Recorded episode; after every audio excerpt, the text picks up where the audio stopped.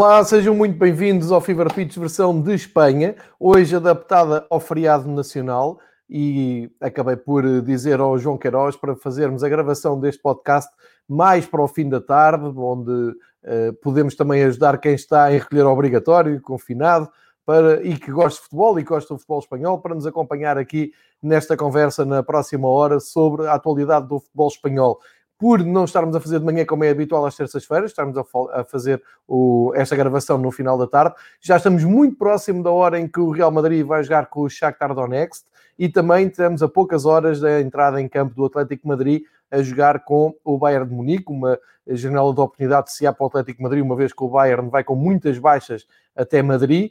Eh, vamos falar de, desses jogos, já vamos uh, abordar também os, as escolhas de Zidane e de Simeone para os jogos que vêm aí, mas eh, não vamos perder o foco na La Liga, que terminou ontem a sua jornada e continua muitíssimo interessante uh, do ponto de vista de quem vê por fora, de quem está uh, a ver por fora sem torcer por nenhuma das equipas em concreto e que vê uma classificação muito diferente daquilo que costuma acontecer. Tivemos ali um duelo entre Real Sociedade e Villarreal que deu ainda a liderança ao Atlético Madrid. Sabemos que o Atlético Madrid, como o João Queiroz já tem dito aqui nas últimas semanas, espreita uh, com eh, ferocidade ali o primeiro lugar, uma vez tem menos dois jogos e continua a ganhar, e é sobre isso que vamos começar a falar sobre, vamos recuperar os jornadas da, os jogos da jornada, os resultados da jornada, e vamos uh, fazer os destaques de, desta última jornada, olhar para a próxima e depois pelo meio falamos de, das competições europeias. João, obrigado por estás aqui nesta tarde de, de feriado para falar de futebol espanhol. Bem-vindo aqui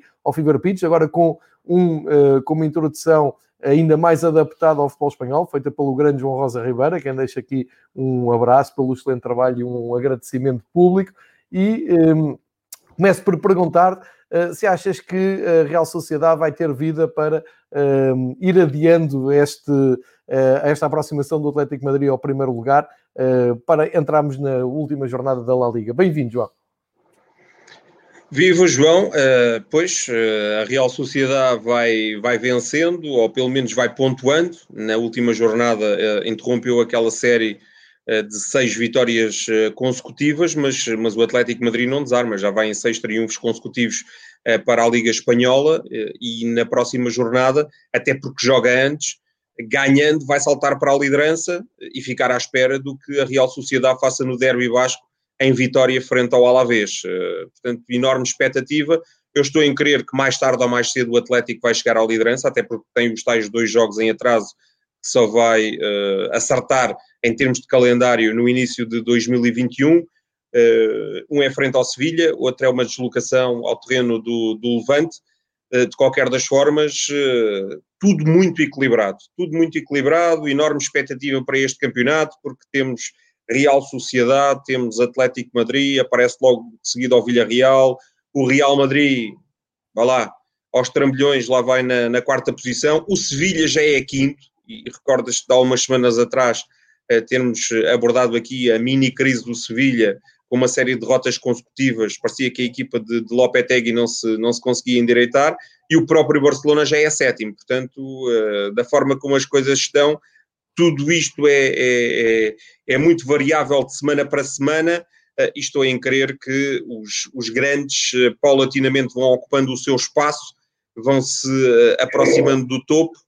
Amplo favoritismo, continuo a dizer, para o Atlético Madrid, não só porque tem vantagem pontual, mas porque, do meu ponto de vista, continua a bater na mesma tecla, tem o melhor plantel do futebol espanhol, mas de qualquer das formas, acredito que vai ser uma liga muito aberta, à semelhança daquelas que assistimos uh, no final dos anos 90, no início uh, deste milénio, em que por ali andavam uh, não só o Corunha, não só o Valência, que acabaram por ser campeões, mas, mas também o próprio Villarreal, que surpreendeu e, numa, numa das épocas, julgo ter sido em 2004, 2005, foi vice-campeão eh, e conseguiu na época seguinte chegar à meia final da Liga dos Campeões, eh, onde só caiu eh, perante um arsenal de, de Arsène Wenger que, que, viria a claudicar na, na, final de Paris, frente ao Barcelona, uma derrota por, por duas bolas a uma, onde uh, Eto'o e o improvável Belletti acabaram por ser decisivos e dar à formação, na altura orientada por Franco Rijkaard,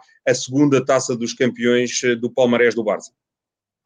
Olha, já fizeste aqui um resumo perfeito. Uh, como falaste na classificação, fui buscar aqui, para quem está a seguir graficamente o episódio, uh, fui buscar aqui a classificação do, do primeiro ao vigésimo, é, sempre a chamar a atenção para, para aquela variante do meio, que é os jogos já disputados por cada equipa, e onde se vê aí a diferença que tem chamado a atenção nas últimas semanas, é que o Atlético Madrid tem feito um, um caminho muito regular de, de, vitórias e tem menos dois jogos que a Real Sociedade e por isso é que tu tens dado aqui favoritismo ao Atlético Madrid. Ainda por cima o Atlético Madrid agora afetado uh, com as ausências, por exemplo, do Soares, que acusou uh, Covid-19 quando foi à seleção do Uruguai, e mesmo assim o Atlético conseguiu ir ganhar ao Valência. Mas só para termos então, e para complementar até este teu resumo perfeito do que uh, é a situação na La Liga, olhando aqui, e aqui é mais fácil ver nos cinco primeiros, Uh, o tal Sevilha que já está ali com os 16 pontos, o Real Madrid que com 10 jogos tem 17 pontos, o que é mau porque se compararmos ao Atlético Madrid com 9 tem 23, é aqui que é a grande,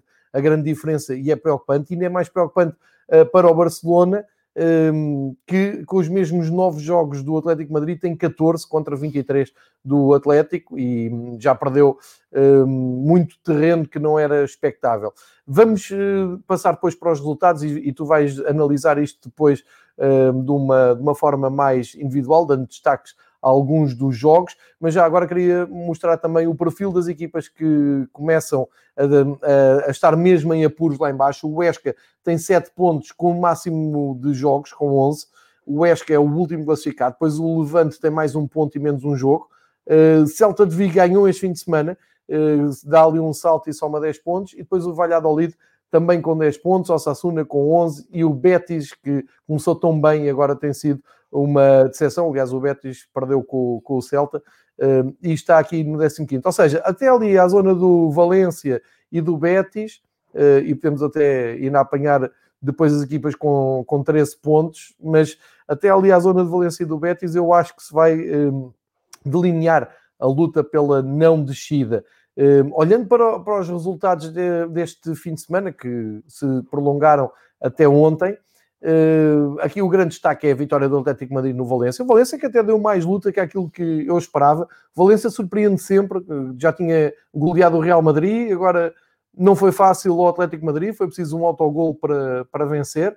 O Barcelona cumpriu o seu, o seu ritual de ganhar ao, ao Sassuna, 4-0, e o Messi fez aquilo que tinha que fazer, que era homenagear o Maradona com um gol muito parecido com o que o, uh, o argentino tinha feito na sua passagem pelo New Old, Old Boys, eh, depois aquela grande imagem com a, camisola do antigo clube de Maradona.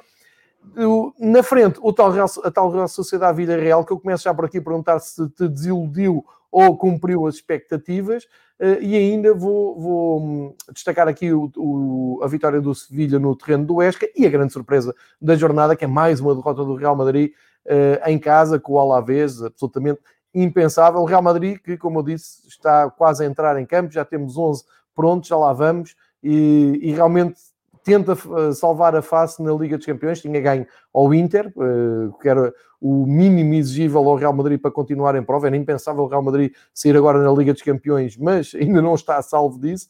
Eh, mas focando aqui na jornada 11, João, Real Sociedade Vila Real desiludiu-te ou cumpriu a, a expectativa que, que se levantou, já que estamos a falar das duas equipas mais sensacionais do arranque de temporada em Espanha.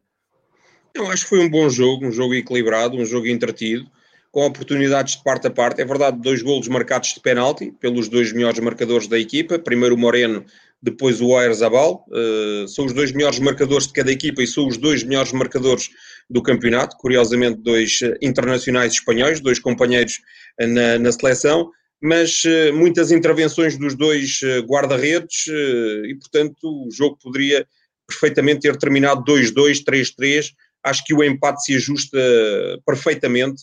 Acho que a Real Sociedade acaba por ver interrompida a sua série de, de vitórias, mas frente a um Villarreal muito bem comandado, temos vindo aqui a, a focar isso, pelo Unai Emery. Acho que são duas equipas, independentemente de terem projetos diferentes, são duas equipas com excelentes plantéis, com excelentes estruturas, com excelentes treinadores, uh, e até nisso são diferentes, porque a Real Sociedade aposta num treinador da casa, num homem que uh, cresceu a pulso na Real Sociedade, uh, orientou as camadas jovens, orientou a equipa B e, e, teve as suas oportunidades na equipa principal até se estabelecer como técnico, lá está, todo o tempo da Real Sociedade. O Villarreal tem um homem consagrado que já treinou o Sevilha, já treinou o Valência, já treinou o Paris Saint-Germain, já treinou o Arsenal e, portanto, tem um plantel recheado de estrelas, como é o caso do Moreno, do Alcácer, do Chacuese, do Parejo, do Coquelin, eh, enfim, eh, jogadores eh, de nome na Liga Espanhola, a Real Sociedade aproveita estes meninos da cantera, como o caso do Oyarzabal, do Eloston, do, o Merino é da, é da cantera do Atlético, mas, mas ainda é jovem, o Barranha Cheia, o Bautista, o Guridi, enfim, o Ryan Munhoz, portanto, duas equipas com conceitos diferentes, mas duas equipas que vão andar certamente lá em cima e vão fazer uma excelente campanha. Acho que nos ofereceram um excelente espetáculo.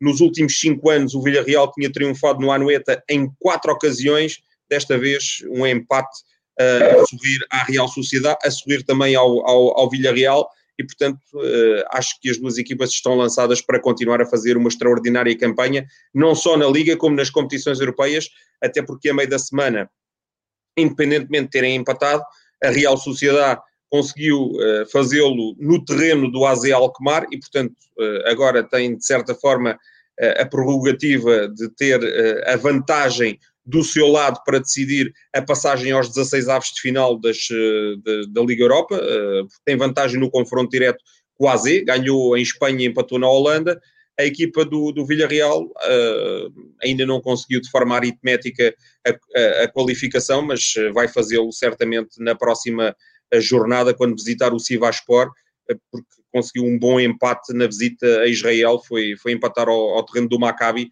a uma bola e, portanto, tem três vitórias e um empate.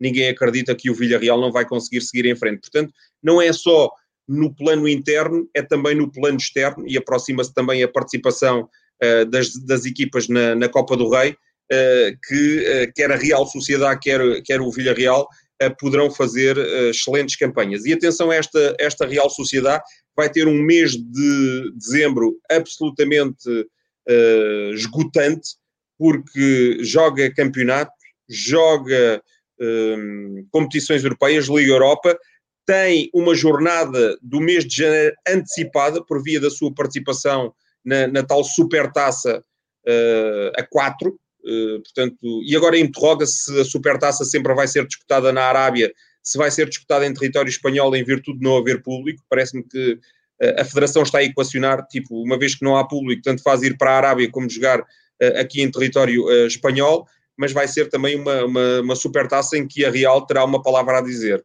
Real vai jogar Copa este ano e vai jogar Copa a duplicar, porque vai jogar a Copa para vencer uh, o, a Copa deste ano e vai jogar Copa para vencer a Copa do ano passado, uma vez que em abril terá a final frente ao Atlético já, já, já aprazada.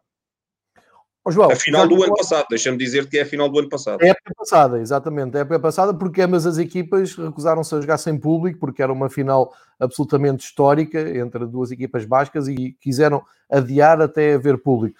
Voltando aqui à Supertaça, eh, vi essa notícia hoje de que Uh, portanto, a Supertaça foi testada no ano passado uma nova, num novo formato de Final Four. Uh, foram, foram jogar uh, para o Qatar, certo?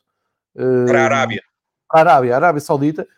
foram fazer essa Final Four em janeiro e, derivado da, da, situação como tu estás a dizer, já estão a ponderar fazer em Espanha.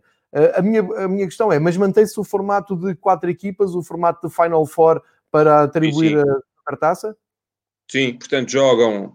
Uh, e este formato, para quem não, não entendeu muito bem na época passada, isto é um bocadinho tipo o Final Four da taça da Liga, aqui à maneira portuguesa. Uh, quem é que joga? Jogam os dois primeiros classificados do campeonato anterior, portanto, joga o Real Madrid como campeão e o Barcelona como segundo classificado, e jogam os dois finalistas da taça. Uh, neste okay. caso, a Real Sociedade e o Atlético. A final ainda não foi jogada, mas são conhecidos os finalistas. Se houvesse aqui coincidência uh, entre os finalistas e os dois primeiros classificados, depois uh, seguia-se a ordem da classificação para preencher vagas. Portanto, entraria uh, o terceiro e, e, o quarto consecutivamente. Foi o que sucedeu o ano passado, porque tínhamos Barcelona primeiro, Atlético segundo, Real Madrid terceiro, Valência quarto. A final foi entre o Valência e o Barcelona. Portanto, o Valência marcou presença por via da sua presença na final. O Barcelona já marcava presença por ter sido campeão nacional. Entrou o Real Madrid, que foi o terceiro. Certíssimo, e portanto vou insistir nessa, nesse formato para entregar. Não então... sei se foi bem perceptível, João. Portanto, é sim, os dois sim. primeiros do campeonato e os dois do finalistas da taça. Exatamente. Exatamente. É já agora, como estavas a falar da taça da Liga, só explicar que o João Queiroz explicaste na perfeição, só que é em relação às posições finais do campeonato da época passada sim, e não como em Portugal, que estamos agora à procura ainda de um, Passo Ferreira Moreirense para os seis de, de, deste início de campeonato, ou seja, não tem nada a ver nesse, nesse aspecto dos apurados. O que em Espanha estamos a falar em relação à época passada e é uma maneira de transformarem a supertaça uh, em, em vez de serem os dois jogos que chegou a ser durante muitos anos a duas mãos, uh, passa a ser três jogos e provavelmente sempre à procura ali do Real Madrid e do Barcelona, que são os mais mediáticos, como uh, se viu no, no ano passado. Portanto, esse é mais uma, uma, um desafio extra para a Real Sociedade, como tu dizes. Também não sei se tem esse plantel todo para, enfim, enfrentar estas frentes todas. Uh, mas vamos, vamos seguir com, com atenção o mês de, de dezembro, que vai, eu acho que vai ser eh, um mês muito cheio para todos os, os, clubes de quase todos os campeonatos, ou pelo menos aqueles campeonatos mais uh, mediáticos, porque com estas pausas todas das seleções até agora, tem que se despachar aqui muito serviço que estava a ficar para trás entre taças, supertaças. No caso de Portugal também há uma supertaça em, em dezembro. Voltando ali à, à, jornada 11, o que é que se passa com o Real Madrid que uh, perde em casa com o Deportivo à la vez e tu, se vires o jogo, ou se estiveste a ver o jogo, chegas ali aos minutos finais e achas aquilo tudo natural. O Alavés está a ganhar 2-0, o Real Madrid não está a fazer muito, faz um 2, atira uma bola ao poste na, nos últimos minutos, mas acaba o jogo, encolhes os ombros e dizes: Sim, é normal. Isto, e não tem nada de normal o Real Madrid andar a perder jogos com Cádiz e Alavés em casa, não é? Pois, o Real Madrid não joga nada. Uh, basicamente é isso. Basicamente é isso. Na primeira meia hora uh, levou aquilo que se, que se diz em, em futebolês um sabonete. Uh, estava a perder por um zero, podia estar perfeitamente a perder por dois ou três. Depois uh, aproveita ali uma, uma fase que é, que é sempre comum, os jogos não são, não são constantes. No último quarto de hora pressiona um bocadinho mais. O último quarto de hora da primeira parte podia ter chegado ao empate. Tem ali uma dupla situação do Rose, há ali um ou outro cabeceamento do, do Mariano Dias. Uh, agora, o que é facto é que não chega ao empate e na segunda parte um erro colossal do, do Thibaut Courtois permite ao, ao Roselu ampliar para, para 2-0 e depois foi sempre um Alavés muito mais confortável em contra-ataque à procura do 3-0 do que um Real Madrid que me parece que não tem soluções uh, e veja-se bem, o Real Madrid uh, jogou com Lucas Vasquez a defesa direito, com Marcelo a defesa esquerda e o Marcelo se aqui há umas épocas nos seduzia, uh, independentemente de defender mal, porque atacava bem, se projetava muito uh, em termos defensivos, agora não faz nem uma coisa nem outra. E, e, portanto, o Real Madrid tem ali uma verdadeira pecha. E os centrais foram o Nacho e o Varane, porque o Sérgio Ramos ainda está, ainda está de fora. Portanto, depois um meio campo também muito envelhecido, com o Kroos, com, com o Modric, enfim, o Casemiro ficou logo condicionado com um cartão amarelo. O ataque Uh, com o Azar não se percebe, o Azar saiu aos, aos 28 minutos novamente lesionado, o Benzema não está, jogou o Mariano Dias e o Asensio foi uma nulidade, quer à direita primeiro, quer à esquerda depois. O Real Madrid melhorou um bocadinho com o Rodrigo, uh, em virtude da lesão do, do Azar, mas nunca foi verdadeiramente o Real Madrid. marca um golo em desespero a 4 minutos do fim e depois, com muito coração, numa jogada individual do Isco, ainda envia uma bola à barra, mas a vitória do Alavés é justíssima, teve mais situações de perigo e parece-me que o resultado, bem vistas as coisas, até peca por escasso, porque o, Real Madrid poderia ter perdido por, por 3 ou 4 a 1. João, vou, vou aproveitar, se, se, concordares, para darmos aqui um salto à Liga dos Campeões, e já que estamos a falar de Real Madrid, falarmos do, do 11 que uh, apresenta o Real Madrid. E agora recuperar, mas espera aí, que não está aqui, mas o 11 que já se, já se conhece do, do Real Madrid para o jogo 2. Uh, e dá-me só um segundo. Não está fácil, não é este. Eu vi mesmo agora. Uh, está aqui.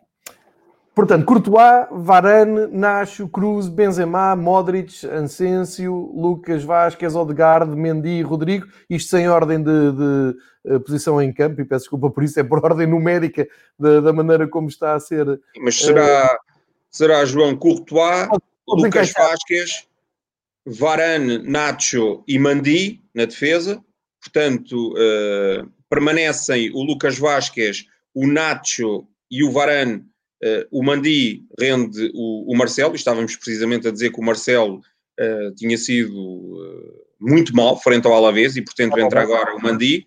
Na, na linha média vão jogar o Kroos, o Modric e o Odegaard, portanto, sai o Casemiro, entra o Odegaard, dá aqui um pendor mais ofensivo à equipa. Parece-me que o Kroos vai fazer de Casemiro e o Odegaard vai fazer de Kroos. portanto, uma, dupla, uma segunda alteração na equipa do, do, do Real Madrid e depois eh, na frente eh, entra o Benzema para o lugar do, do Mariano Dias, o Asensio permanece, não sei como, mas, mas, mas permanece, e o Rodrigo entra para o lugar do lesionado Azar. Portanto, são quatro alterações ao todo. Saem Marcelo, Casemiro, eh, Azar e Mariano. Entram Mandi, Odegaard, Rodrigo e Benzema. Portanto, o, que mostra nestas, nesta mudança toda do, do 11 uh, é que o Zidane não consegue arranjar um 11, basicamente.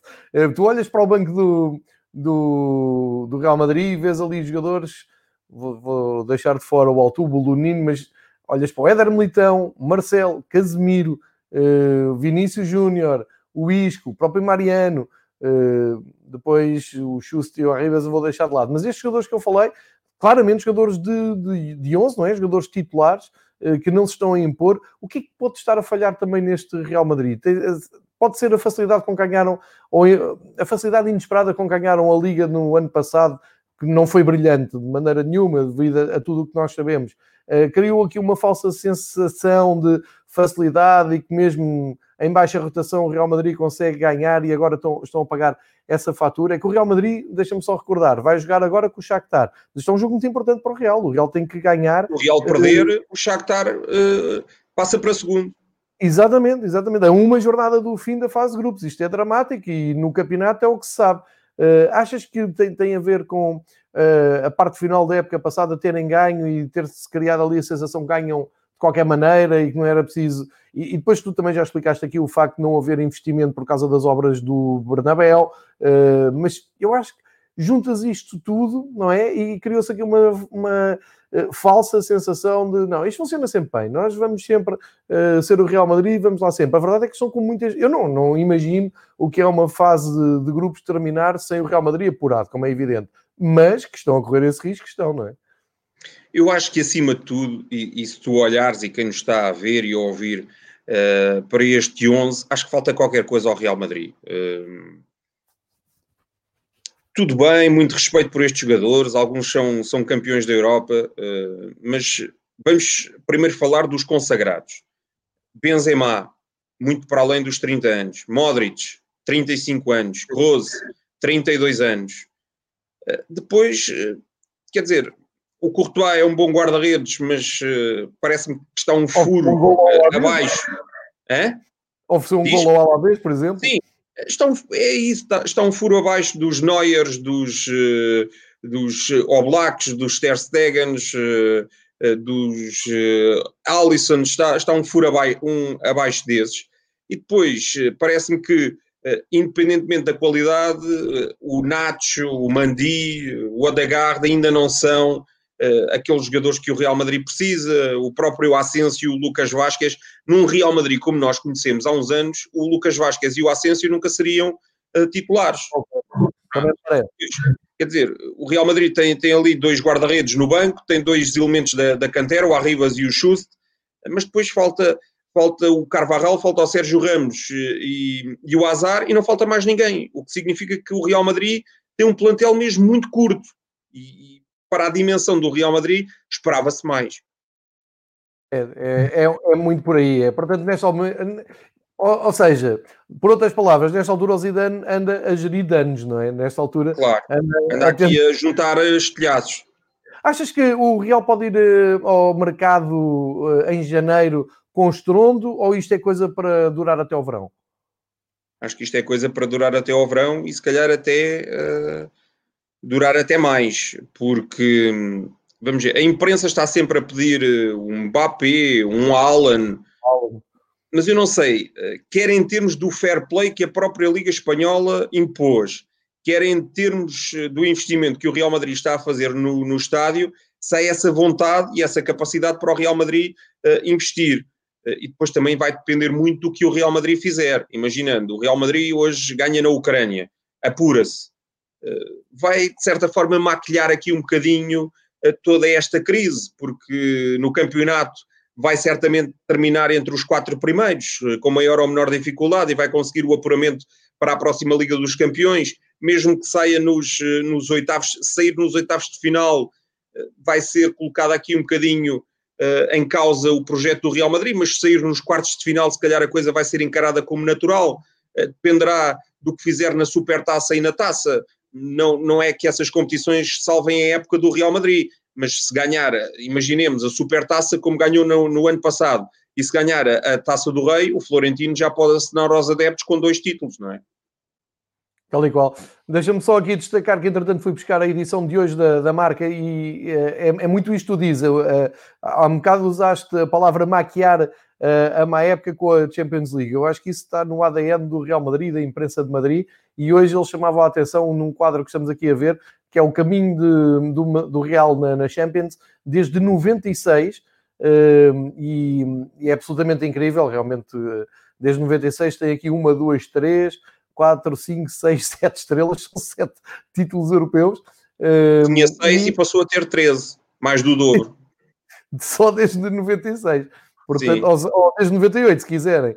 Uh, porque o último, o último ano que o Real Madrid não jogou a Champions foi em 97. Uh, a partir daí esteve sempre na, na Champions. Uh, durante muitos anos caiu sempre nos oitavos, entre 2005 e 2010, e depois a partir daí sim foi andando em frente. Agora a verdade é que desde que em 2018 ganhou a Champions ao Liverpool, eh, naquele jogo em que o Salah sai ilusionado.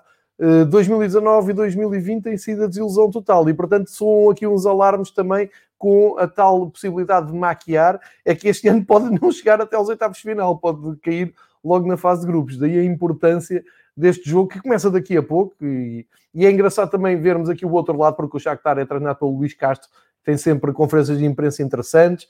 Uh, e ele diz que uh, sobre o calendário, sobre a densidade de jogos, que até os cavalos têm que descansar, uh, para dar aqui uma ideia do cansaço também do, dos jogadores e dos desafios que têm. Portanto, vamos seguir isto com atenção. E eu sugiro até passarmos então para o Atlético Madrid, porque também vai jogar hoje e percebermos primeiro nos, nos, resultados de, do fim de semana. O Atlético, como eu disse há pouco, ganhou em Valência, uma vitória mais difícil do que seria supor, mas eu também não sei muito bem o que é isto seria supor. Eu é que meto na cabeça que o Valência sempre vai a jogo, vai perder e depois consegue-se transcender, como tu já explicaste aqui, em clássicos, em derbys, eh, e voltou a acontecer isso. Ganharam com muita dificuldade. A verdade é que somaram três pontos mesmo com o autogol e agora tem um grande jogo hoje com o Bayern de Munique. O Atlético pode uh, estar aqui a caminho de uma grande época, João, pode aliar aqui o campeonato e uma boa uh, carreira na Liga dos Campeões, como tem acontecido nos últimos anos?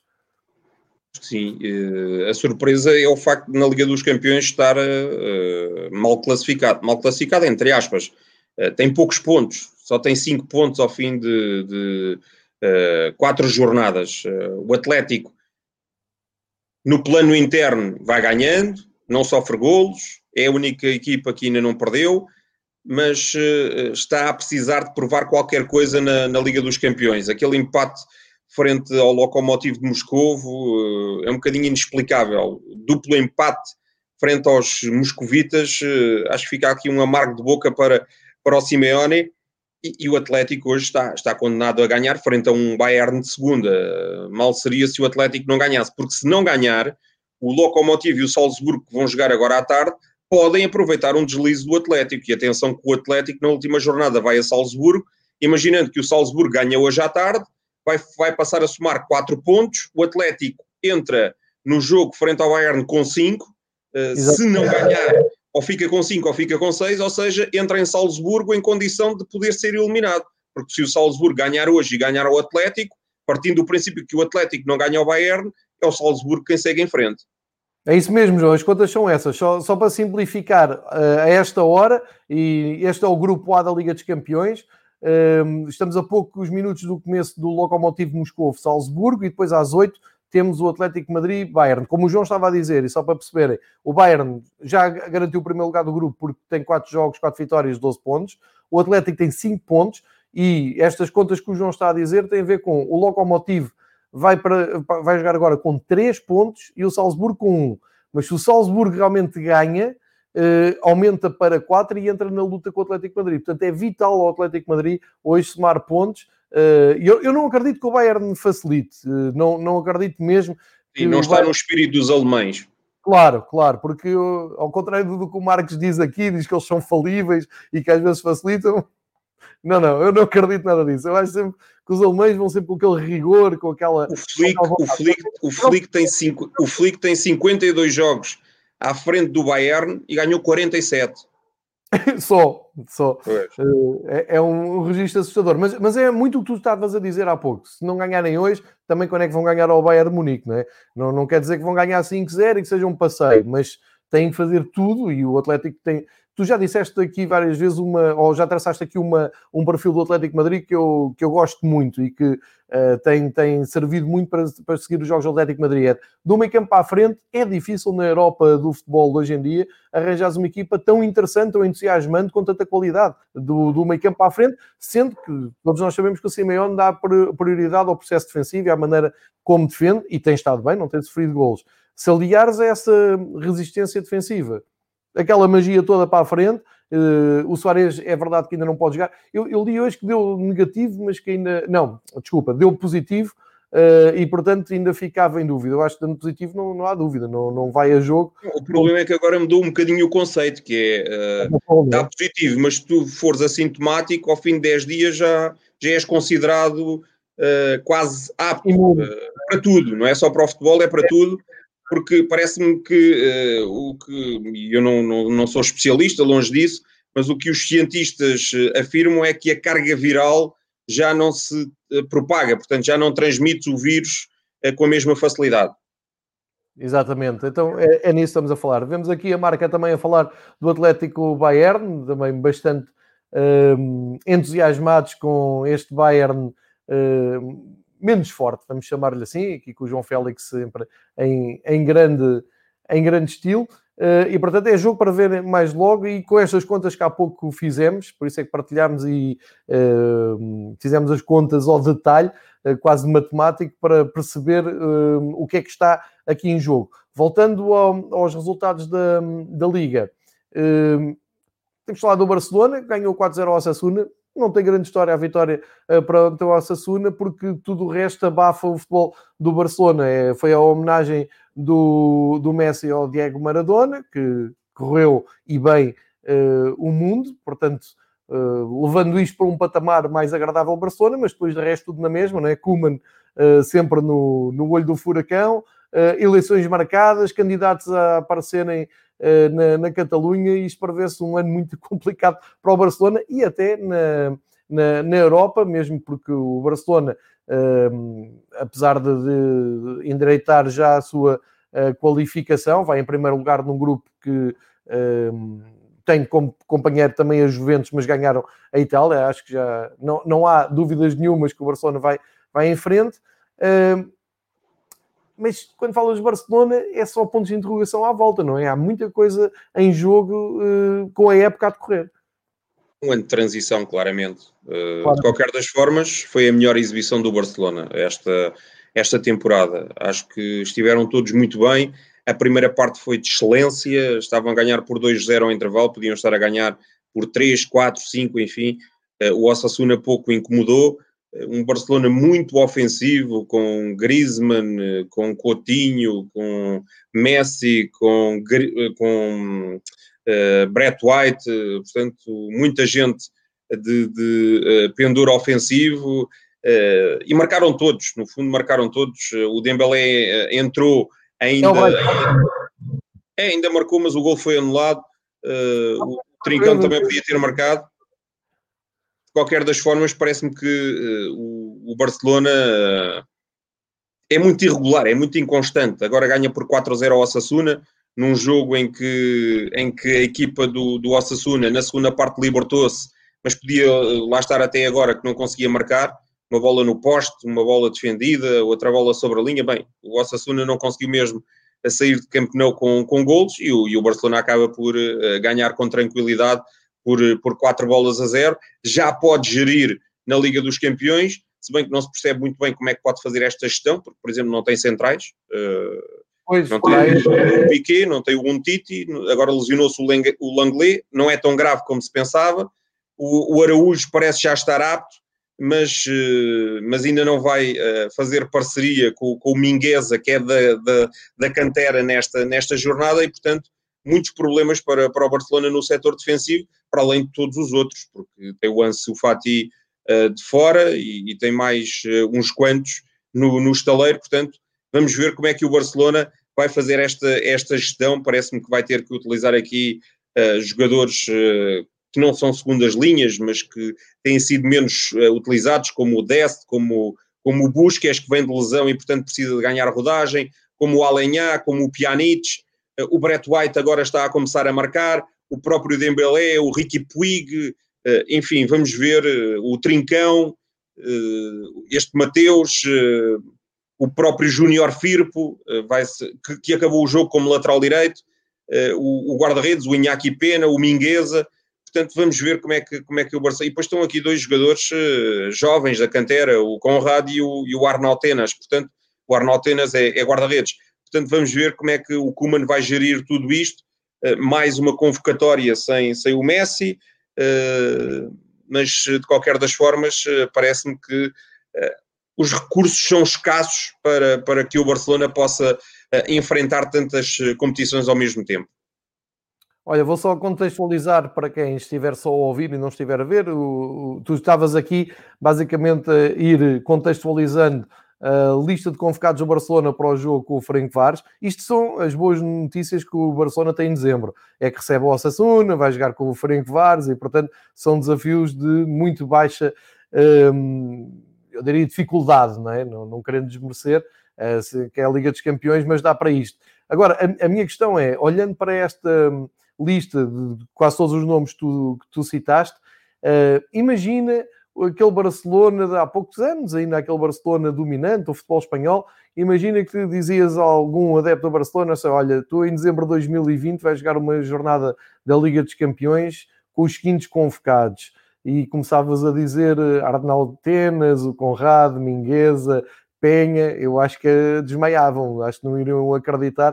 Eh, é verdade que o Messi não vai porque é gestão, claro, é gestão física e faz bem, mas isto é olhar para esta, para esta convocatória, parece que estamos a falar, e, e não me interpretem mal, mas parece que estamos a ver um, um, Barcelona B. Por um lado é bom porque se dá, abre aqui espaço para jogadores menos conhecidos e mais jovens. Por outro, mostra bem uh, o desnorte uh, que foi o planeamento da época. É verdade que não, não se está à espera que jogadores como o Piquet se lesionem, como o Lenglet depois lesiona-se, mas não está fácil para o Barcelona. E já agora Sim, dizer quando, que... quando tu ganhaste Ligas dos Campeões, tu, neste caso, os adeptos do Barcelona, com Valdez, Dani Alves, eh, Puyol, Piquet, Busquets, Xavi, Iniesta, enfim, Messi, Neymar, por aí fora, Soares, pronto, agora eh, é um bocadinho carpir as mágoas, não é?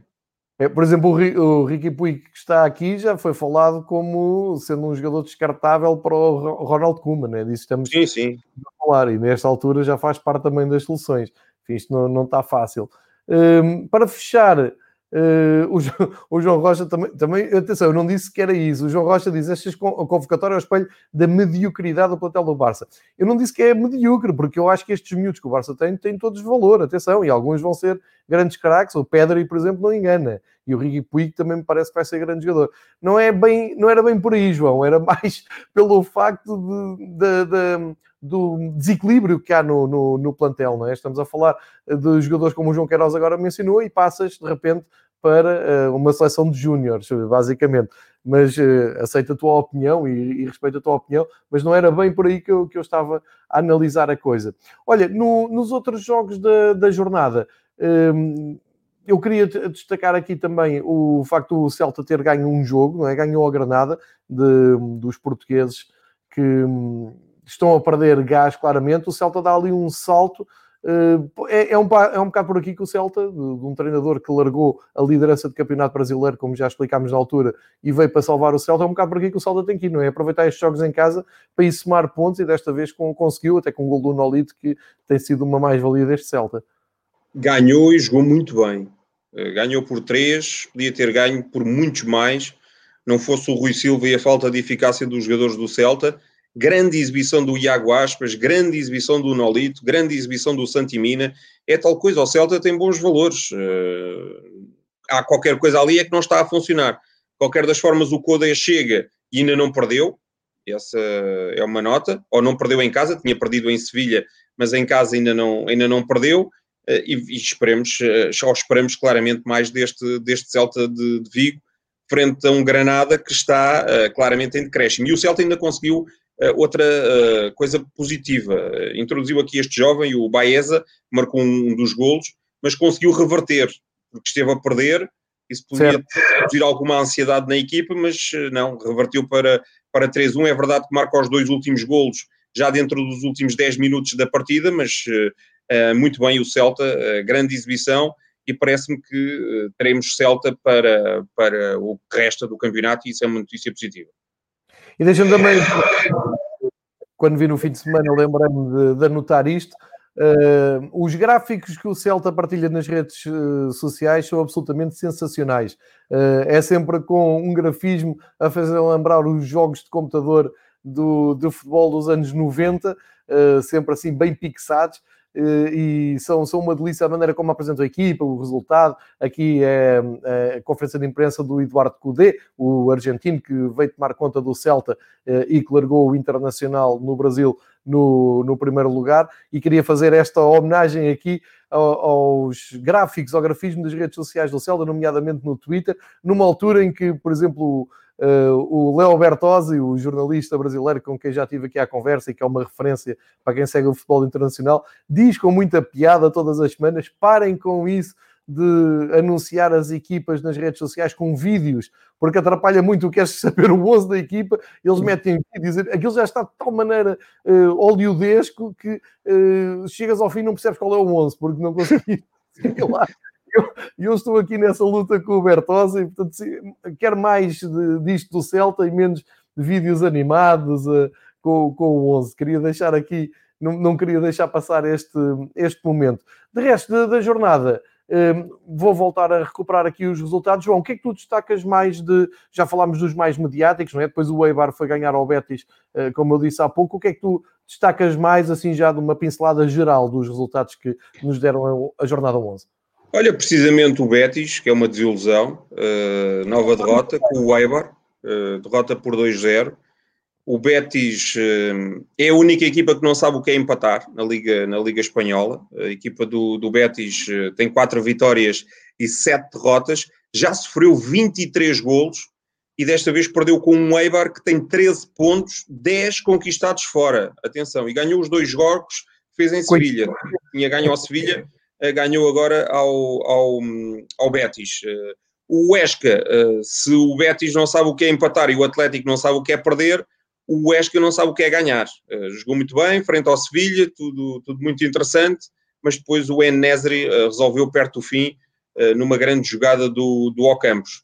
O Atlético empatou pela primeira vez, portanto era a única equipa com o Betis que, que não tinha empates, empatou pela primeira vez no Coliseu Atenção que o Bordalás nunca perdeu com o Atlético e, portanto, ainda não foi desta que, que perdeu. O Atlético esteve em vantagem durante muito tempo, empatou o Angel eh, a 15 minutos do, do fim e o Levante é o rei dos empates, vai no quinto ou no sexto empate consecutivo. Portanto, se o Betis não consegue empatar, o Levante uh, só empata para mal dos seus pecados, porque não sai do fundo da tabela com tantos empates. Muito bem, são, são os, teus, os teus destaques. Uh, já, já aqui o dissemos, vai, vai aparecer uh, em breve a taça, a Copa do Rei, a taça de Espanha, também a super taça para ser jogada. Vou só Atenção aqui... que, deixa-me dizer-te, atenção, uh, vai haver uma eliminatória agora, agora a meio de dezembro, entram certo. todas as equipas da primeira divisão, menos as que jogam a supertaça.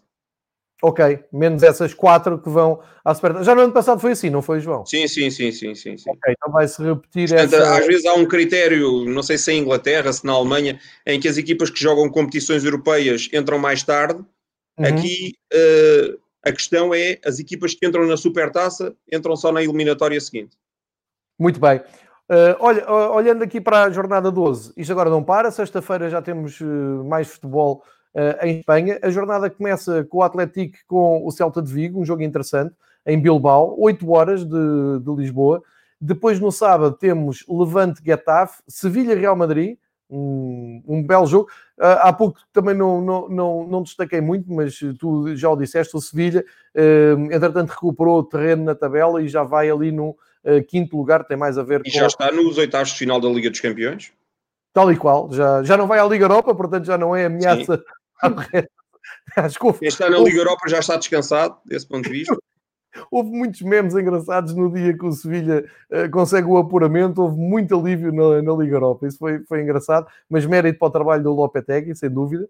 Uh, depois, às 5h30 de sábado, o Atlético de Madrid recebe o Valladolid e à noite o Barcelona vai a Cádiz. Uh, o Cádiz que tem surpreendido muitas equipas, inclusive o Real Madrid em Madrid, a ver o que é que vai sair daqui. Depois no domingo, Granada Huesca, Osasuna Betis, Villarreal Elche e o líder, ainda líder, vai jogar uh, Alavés. Vamos ter um Alavés Real Sociedade às 8 da noite de domingo. É um jogo que ganha contornos especiais por a Real Sociedade ainda ir na frente e vai na ressaca uh, europeia, como o João disse, um calendário muito apertado para a equipa basca de San Sebastián.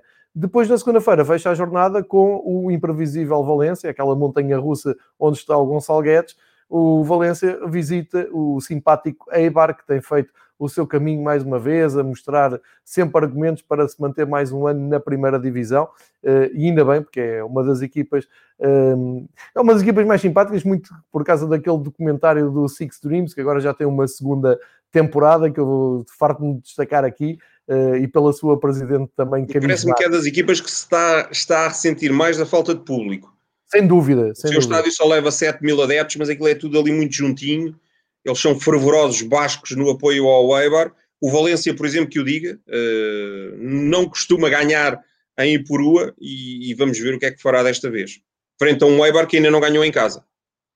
É, tem até surpreendido mais fora, fora de casa. Tem, Sim, tem mas deixa-me dizer que o quinto recebe o quarto, o Sevilha recebe o Real Madrid, o sexto recebe o sétimo, o Cádiz recebe o Barcelona, o Atlético tem a oportunidade de ultrapassar a Real Sociedade, que mais ou menos 24 horas depois vai uh, a Vitória jogar o tal derby basco, portanto vai fazer os 50 quilómetros sempre por autoestrada entre San Sebastián e o coração do País Basco para jogar em Vitória, num, num estádio pequenino, frente ao Alavés, que vem de 5 jogos sem perder. Vai ser, sem dúvida, um interessante para, para seguirmos aqui. Uh, faça ponto para hum, a jornada para, entre terça e quinta-feira, enquanto não há La Liga, não é? La Liga acabou a jornada ontem e volta na sexta. Pelo meio temos uh, a jornada europeia. Já demos aqui o grande destaque aos jogos mais mediáticos. Só aqui uma breve pincelada, João, sobre uh, o Sevilha-Chelsea, que é jogada amanhã, já com o Sevilha apurado e com o Chelsea também em grande momento. Pode ser um bom jogo amanhã às 8 da noite. Uh, e já agora o Barcelona Vares que vai cumprir calendário uh, à Hungria, também não estou a ver assim grande interesse. Só uma breve pincelada do que é que podemos esperar amanhã de, dos espanhóis na Liga dos Campeões. É, o Barcelona, com aquele grupo de jogadores jovens, vai, vai rodar e vai cumprir calendário. Já o Sevilha-Chelsea não será bem assim, porque está em causa o primeiro lugar Uh, acho que na última jornada as duas equipas vão, vão rodar. O Sevilha, quando, quando for a Rennes, na França, e o Chelsea, quando receber o Krasnodar em Inglaterra. Mas uh, agora adianta somar os três pontos, porque somando os três pontos vão garantir o primeiro lugar. Ou a equipa que somar os três pontos vai é. garantir o primeiro lugar desse grupo, o que é importante. É, para o sorteio assim, dos oitavos final, porque teoricamente vai evitar equipas mais fortes, isso é sempre importante, e por isso é que eu acho que vai ser um, um belo jogo para, para seguir uh, amanhã, na, na, noite europeia de amanhã. Olhando para quinta-feira, e tu já disseste aqui, já, já floraste aqui, só recordar, o Villarreal vai jogar às 5h55 na Turquia com o Sivaspor, Uh, e depois temos o Granada a receber o PSV em casa. Isso é um bom jogo também. Às 8 da noite, Granada PSV. Temos a Real Sociedade a receber o Rijeka, e agora disse bem, não como da primeira vez, o Rijeka uh, às 8 da noite em San Sebastián. São três jogos que me parecem também interessantes, não é? porque ainda não tens aqui nada demasiado decidido. Estava a pensar, por exemplo, no Villarreal, como tu disseste há pouco, tem que ir ali somar pontos à, à Turquia. Portanto, são três desafios também importantes Sim. para o futebol espanhol. É a equipa do o, o Villarreal e o Granada, se pontuarem, qualificam-se. Uh, a Real Sociedade tem que ganhar, e acho que se não ganhar vai ser muito mal, porque é o adversário mais fraco do grupo, ainda não tem pontos, joga em casa. Uh, se ganhar e, e, conseguir aliar uma vitória do Nápoles na Holanda, vai confirmar o apuramento juntamente com os italianos e, portanto, depois vai decidir na última jornada apenas, eh, quando, e este apenas entre aspas, quando viajar até ao sul de Itália, quem é que será o primeiro do grupo, se o Nápoles, se a Real Sociedade. Se ganhar e o AZ empatar, ou se ganhar e o AZ ganhar, vai ficar tudo uh, embrulhado e, portanto, só, só, se decidirá, só se decidirá na última jornada. Olha, para, pelo espanhol, aqui esta viagem, queres destacar aqui mais alguma coisa ou não, mas uh, desafio-te a olhar aqui para, também para, para, a tabela da segunda Liga, 22 clubes uh, jogarem a segunda divisão espanhola, uh, para destacar aqui o facto, primeiro, de termos o Mallorca na, na liderança do, do campeonato, ali na, na luta pela subida, pelo regresso à Liga Principal de Futebol Espanhol. Temos com 32 pontos o Mallorca, o Espanhol de Barcelona com 30 pontos. Uh, ontem vi uma pergunta muito boa de, um, de um jornalista inglês que segue muito perto do Campeonato Espanhol. Perguntava por que raio é que na classificação oficial da La Liga, é um quadro que estamos aqui a ver, o, o espanhol tem direito ao nome todo pomposo, porque aparece RCD, Espanhol de Barcelona, tudo pomposo, em vez de porem só... faz parte do nome do clube. Mas, mas é... É, é... é, porque o nome do clube é Real Clube Deportivo é espanhol. Pois, e, e eles acrescentam de Barcelona e então fica sempre aqui com, com um nome assim mais pequeno que os outros, e, mas achei piada ao preciosismo do, dos ingleses que seguem com, com atenção. Uma liga muito competitiva, aliás, já temos aqui dito, e que tem um, tem, que tem um português em, em grande, no Almeria, que uh, chegou agora aqui ao terceiro lugar e claramente vai lutar pela, pela subida. Acho que o projeto. Se ganhar o jogo que tem atraso, passa para, para o lado do Mallorca. Tal e qual, soma 32, 32 pontos. Um, que destaques é que faz aqui na segunda divisão, começando até mesmo pelo Almeria, pelas, uh, porque tem jogadores portugueses também no plantel e é um projeto para subir uh, que tem sido acompanhado, eu penso, minimamente que, com interesse em Portugal. Sim, seis, sete vitórias consecutivas, excelente trabalho do, do José Gomes. Parece-me que os quatro melhores estão nos quatro primeiros lugares, têm claramente os plantéis mais fortes. Recordar que o Mallorca, o Espanhol e o Leganés desceram, e tem equipas eh, ou plantéis de primeira divisão, mantém uhum. basicamente a sua estrutura. O espanhol lá tem o Raul de Tomás, o Embarba, eh, o Diego Lopes na baliza, apesar de ser muito veterano. O Mallorca também continua com uma série de bons valores, tal como o Leganés. O Almeria, pelo investidor que tem, tem um excelente plantel e está a conseguir resultados do Zé Gomes. Atenção a este Sporting de Riron, é uma equipa muito equilibradinha, uma equipa muito bem trabalhada pelo, pelo David Gallego, acho que também tem, tem aspirações e aspirações sérias para lutar. O Raio Vallecano também parece que, que poderá fazê-lo. Eh, depois já não acredito tanto no Mirandês, no Fuenlabrada, o Logronhas, enfim, vem do segundo escalão. O Málaga é uma surpresa pela positiva, porque o Málaga está a viver uma intensa crise financeira e, e, e, tem um plantel muito reduzido. Estar aqui a meio da tabela é significativo e as grandes desilusões uh, são, uh, do meu ponto de vista, o Girona, que é 15 e, acima de tudo, o Zaragoza até já mudou de treinador, é vigésimo. Recordar que nos últimos anos o Zaragoza lutou pela subida, este ano está aqui afundado na classificação e vamos ver se não teremos outro histórico, como foi o caso do Depor na época passada e noutros anos de outros clubes, a descer divisão. João Otávio da segunda divisão, para fechar, uh, vou desafiar a olhar aqui para um, o 11 escolhido uh, pelo AS, o 11 da jornada, saber se tu concordas. Uh, o 11 escolhido foi o Ter Stegen na baliza, o Jesus Navas, o Esteban Burgos e o Paulo Torres. Depois no meio o Coutinho, o Luís Rioja, o Campanha e o Baeza, que ainda há pouco estavas a destacar. E na frente o Griezmann, o Messi e o Lucas Pérez. Estes pelo menos foram os jogadores mais pontuados na, pela, pelo AS e o seu Fantasy Game. É, é um 11 que, que aceitas para estas jornadas, João? Ou metias aqui alguém? Tenho aqui duas, duas notas. Eh, a primeira é o Paulo Torres, é um excelente defesa, não está em causa, mas é ele que faz o penalti que permite à Real Sociedade uh, chegar ao empate e, portanto, fica associado sempre a uma grande penalidade. Uh, portanto, se calhar talvez fosse mais interessante ter ali outro jogador esta jornada e claramente na frente falta, falta o Iago Aspas, porque para mim é o homem da, da jornada uh, o, o Iago Aspas eh, poderia muito bem fazer parceria com o Messi e com o Griezmann. Certíssimo, fica aqui a tua, a tua opinião. João, uma hora de, de programa, não sei se, quer, se ficou alguma coisa por dizer, alguma coisa que queiras destacar para, o final? Não, acho que acabamos por salientar tudo. Isto, o calendário está apertado, vamos ter muitos motivos de interesse para continuar a falar. Neste mês de dezembro, o calendário preenchido, com competições europeias, com jornadas antecipadas, com Copa do Rei, uh, antevisão da Supertaça, já com dados mais uh, uh, elaborados sobre o que poderá acontecer, se será na Arábia, se será em Espanha, e portanto vamos, vamos continuando por aqui. Tu hoje estás extraordinariamente iluminado, aí parece com um, um refletor digno de estádio de futebol, e portanto vamos esperar que na próxima semana tudo continue assim. Muito obrigado, João Queiroz. Estou aqui para te, para te agradar. Olha, muito obrigado mesmo pela, pela prestação. Isto é, é, um show de bola durante uma hora só sobre o futebol espanhol. Uh, a tua análise, a tua opinião.